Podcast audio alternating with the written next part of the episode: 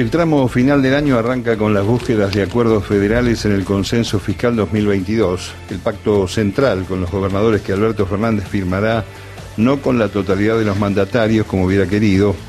Faltará el jefe de gobierno porteño, que no pondrá el gancho porque no quiere acompañar una suba de impuestos, mientras en la ciudad lo hace graciosamente. Sus caprichos forman parte del esfuerzo para encontrar la pole position en nombre de la escudería de la derecha en la carrera de 2023.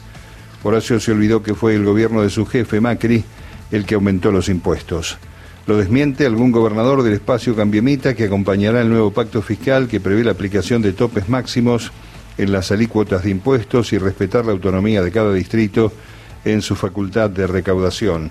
Las provincias fueron afectadas por el no presupuesto, al que las llevó el multibloque de diputados que sigue utilizando curiosamente el término juntos, pero está claro que eso no estaría sucediendo. Y volver a una versión del impuesto a la herencia que en el 76 se llevó puesto la dictadura.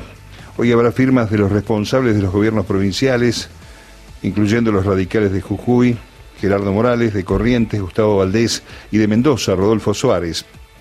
En estos cuatro días hábiles se seguirá también expectante la convocatoria a sesiones extraordinarias para debatir en pleno verano un paquete de proyectos. Los de juntos deberán contar a la TRUP de los 10 bloques para no repetir el bochorno de bienes personales. La nueva composición del Senado y la Cámara Baja obliga al oficialismo a buscar consensos para los temas que considera el gobierno clave. El plan plurianual para la economía de los próximos años, incluyendo las bases de trabajo que apuntan las negociaciones con el fondo, que si bien no se conocen, se adelanta un acuerdo siempre malo, hijo de un endeudamiento peor, con estimaciones de déficit fiscal, reservas, crecimiento e inflación.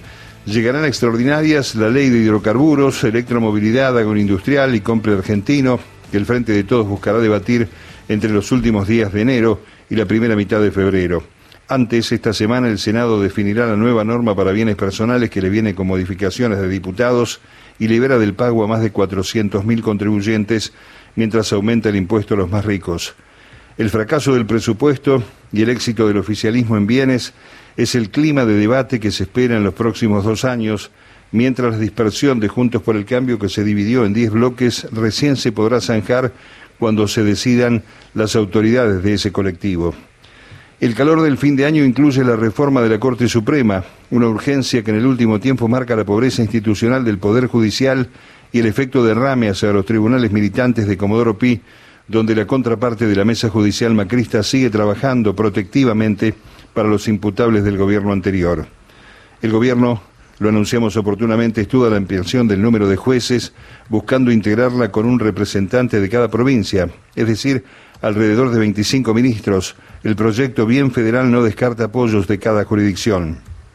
Otras miradas interesadas en el tema proponen llevar de 5 a 9 jueces buscando una mayoría de 5 y desde la justicia se propone otra alternativa, aumentar los miembros de la Corte, con lo cual harían falta 5 votos para formar la mayoría y modificar y sortear con jueces también entre la totalidad de los jueces federales del país.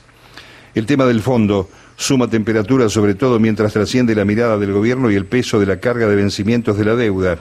Más allá de los pronosticadores mediáticos de la economía que fracasaron, se sabe que lo que pueda acordarse con el fondo no será bueno, ni la solución definitiva, y habrá que derivar en más negociaciones y más acuerdos posteriores, y los efectos disparate de deuda que contrajo Macri durarán no menos de una década, porque lo que se va a firmar es malo y también el organismo es duro a los índices reales de recuperación económica y más allá de la euforia de consumo en la comparación interanual de fin de año, la inflación, la desocupación y semiocupación, la situación de millones de compatriotas bajo la línea de pobreza son junto a los anteriores los temas de fondo para el bienio que le queda a Alberto Fernández.